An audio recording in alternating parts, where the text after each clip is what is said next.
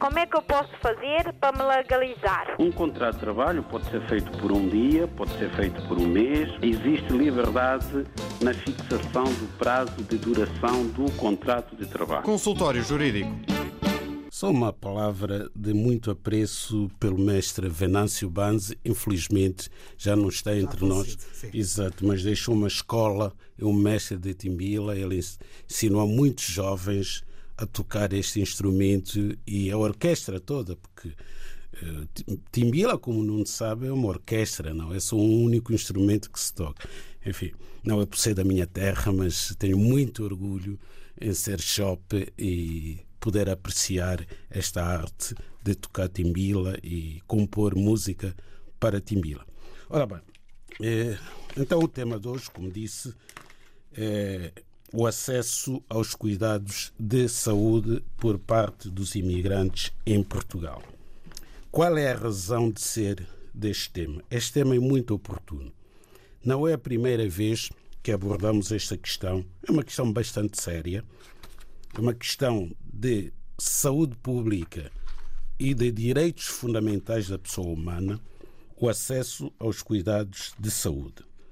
O legislador português fez tudo o que era possível fazer nesta matéria, começando pela Constituição, em que, no artigo 13 da Lei Fundamental, o legislador constitucional veio dizer que todos os cidadãos têm a mesma dignidade social e são iguais perante a lei.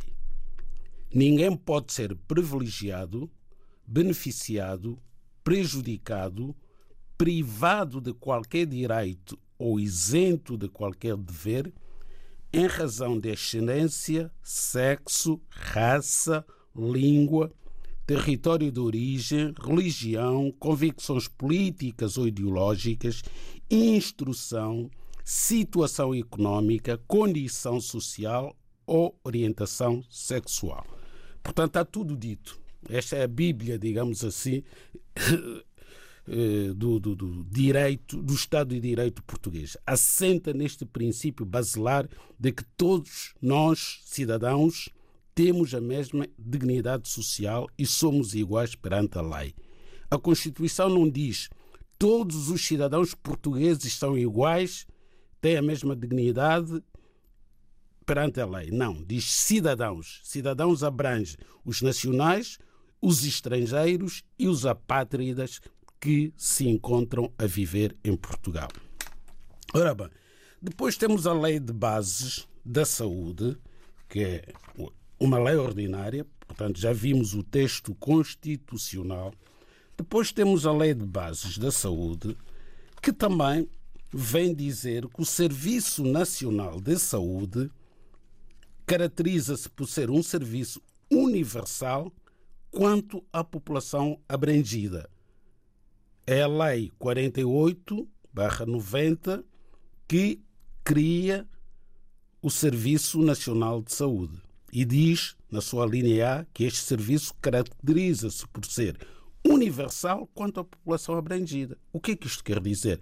Que abrange toda a população que vive em Portugal.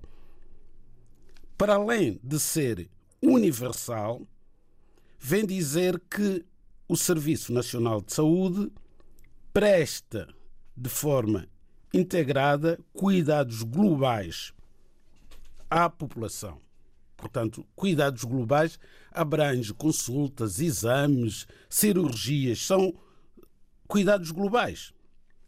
Ora, nós sabemos que os imigrantes têm muita dificuldade no acesso aos cuidados de saúde em Portugal, não obstante a existência deste quadro legal que não deixa margem para dúvidas.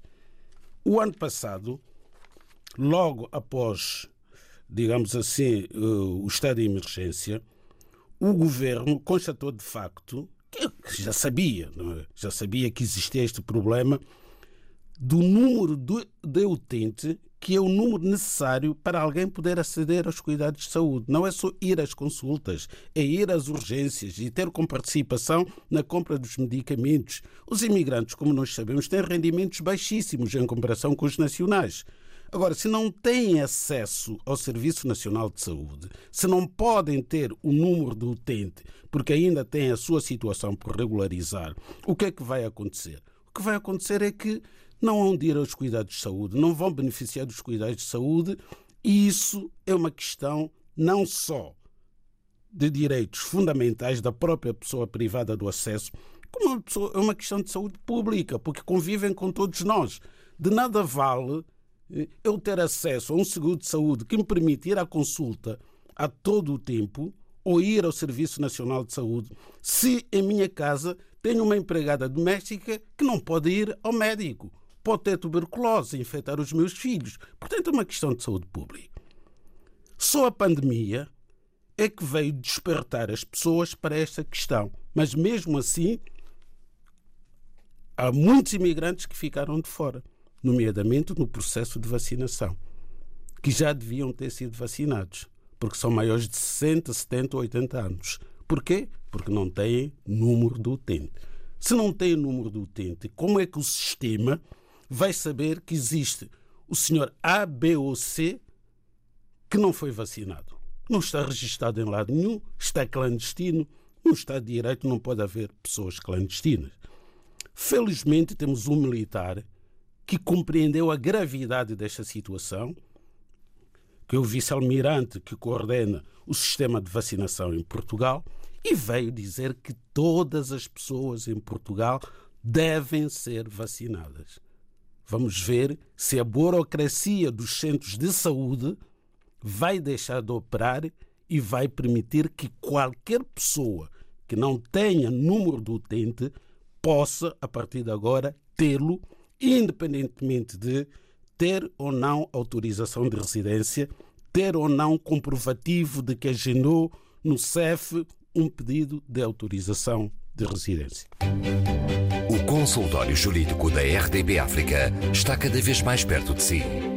Envie as suas dúvidas ao Dr. Adriano Malalane através do e-mail consultóriojurídico.rtp.pt e ouça as respostas ao sábado ao meio-dia na IRDP África. Consultório Jurídico. Estamos aqui para ajudar.